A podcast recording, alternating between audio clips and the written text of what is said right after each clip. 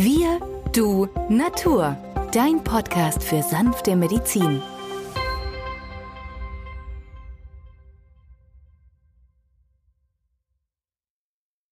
Hallo und herzlich willkommen zu einer neuen Folge von Wir, du, Natur, deinem Podcast für sanfte Medizin. In der heutigen Folge sprechen wir über Regulationsblockaden. Mein Name ist Benjamin Hartlieb, ich bin Osteopath und Heilpraktiker und mit mir am Mikrofon ist wieder der Arzt, Biologe und Chemiker Peter Emrich. Hallo Peter. Hallo Benjamin. Peter, du kennst es sicherlich auch. Immer wieder gibt es im Praxisalltag einige Patienten, die schon bei fünf, sechs, sieben verschiedenen Ärzten und Heilpraktikern waren und richtig helfen konnte ihnen keiner.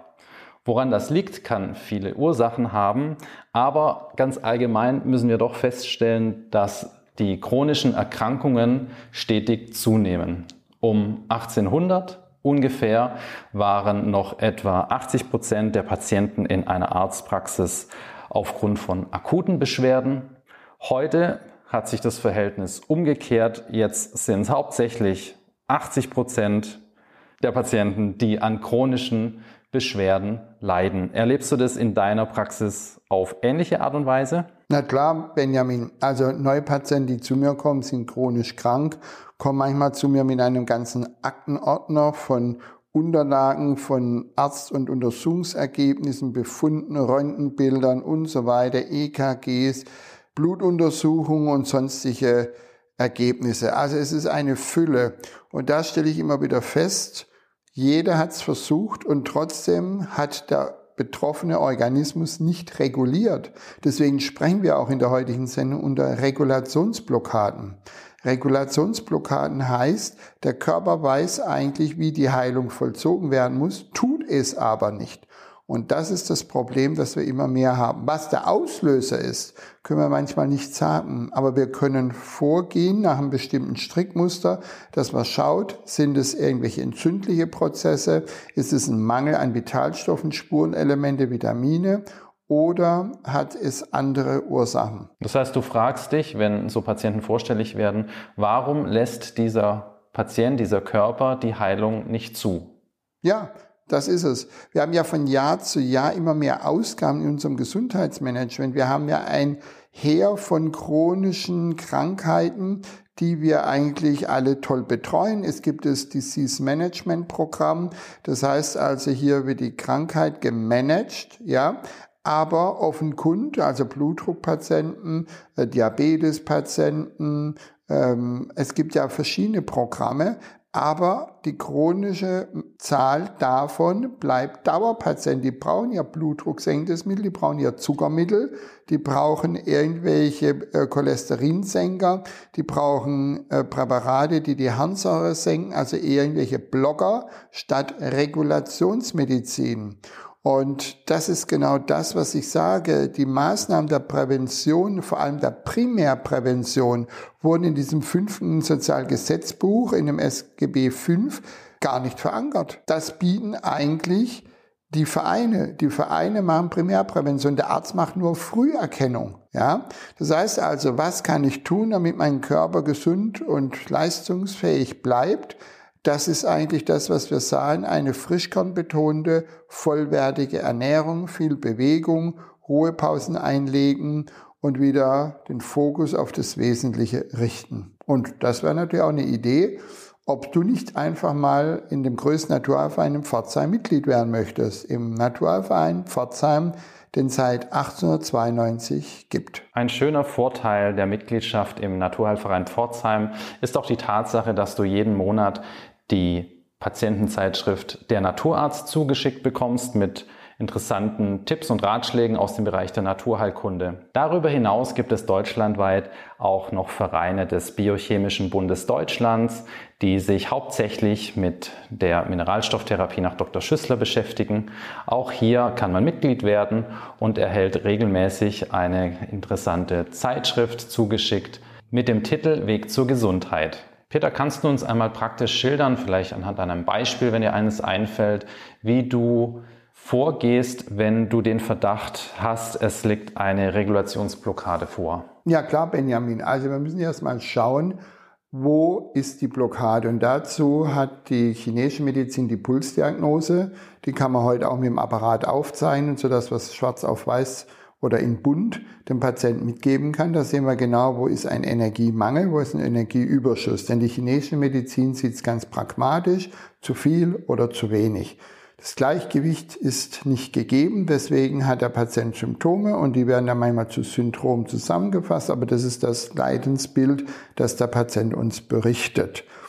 Dann ist das andere, dass wir schauen, welche Vitalparameter stimmen nicht. Manchmal sind es Laborparameter oder auch, was Hippokrates ja schon immer postulierte, der Tod sitzt im Darm, nämlich die Bakterien des Darms. Die physiologische Flora des Darms ist gestört, ist nicht im Gleichgewicht.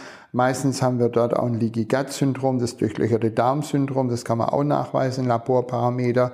Das heißt also, da kriegt dann schon einen Hinweis, wo könnte die Leckage sein oder die Störung, so dass ich dann mit dem gesamtheitlichen Blick auf alles natürlich dann schaue, dass ich diese Stellen, die Schwachstellen behebe beziehungsweise Blockaden löse.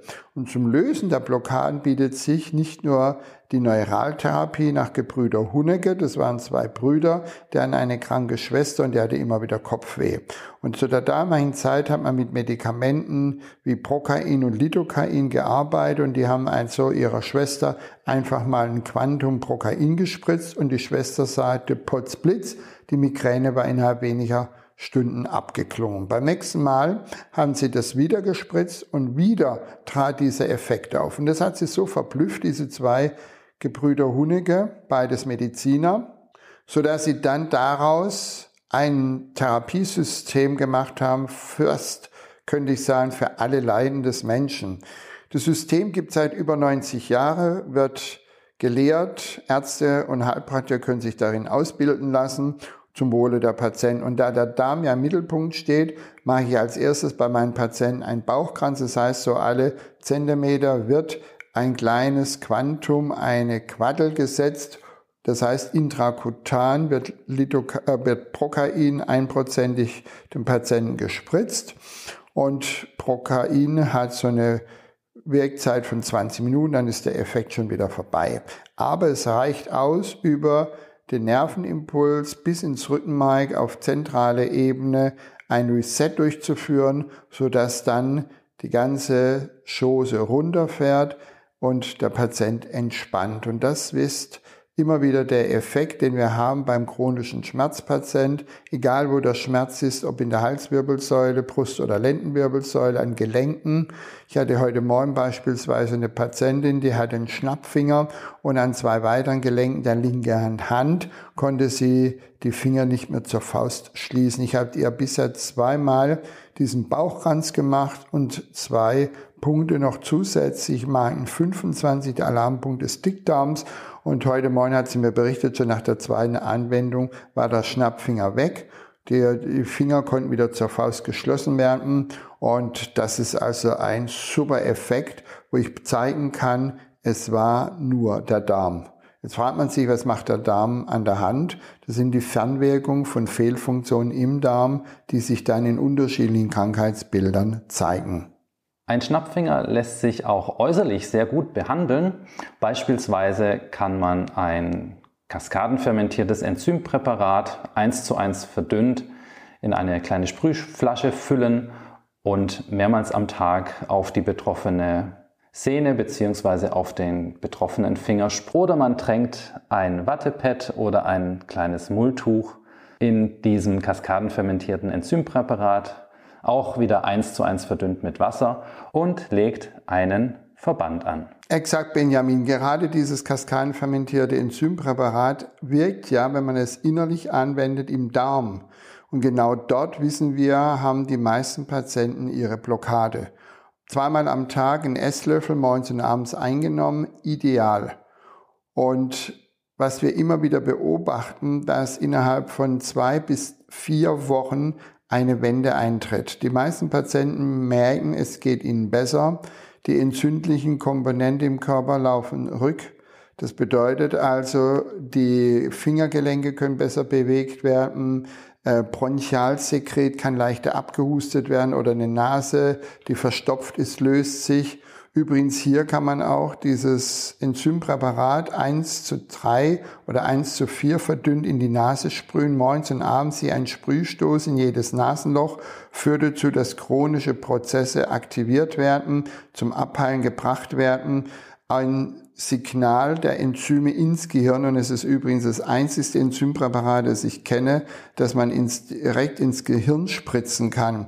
Und durch dieses Einbringen dieser Enzyme, die einen regulativen Effekt dort dann initiieren, haben wir die Chance, dass diese ganze Krusten, die entzündlichen Nasennebenhöhlen, Stirnhöhlen, aber auch chronisch entzündete Zähne mit so Granulombildung abheilen. Man kann tatsächlich sagen, Enzyme bringen den Heilungsprozess in Gang. Und das ist eigentlich die Botschaft für dich, wenn du heute uns wieder zugehört hast.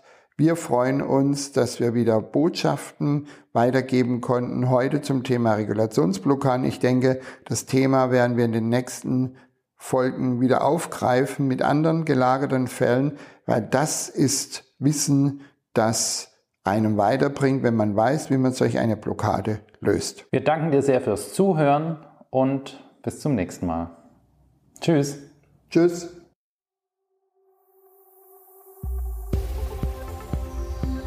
Wenn dir dieser Podcast gefallen hat, freuen wir uns über deine positive Bewertung. Damit hilfst du uns, diesen Podcast bekannter zu machen. Wir danken dir dafür.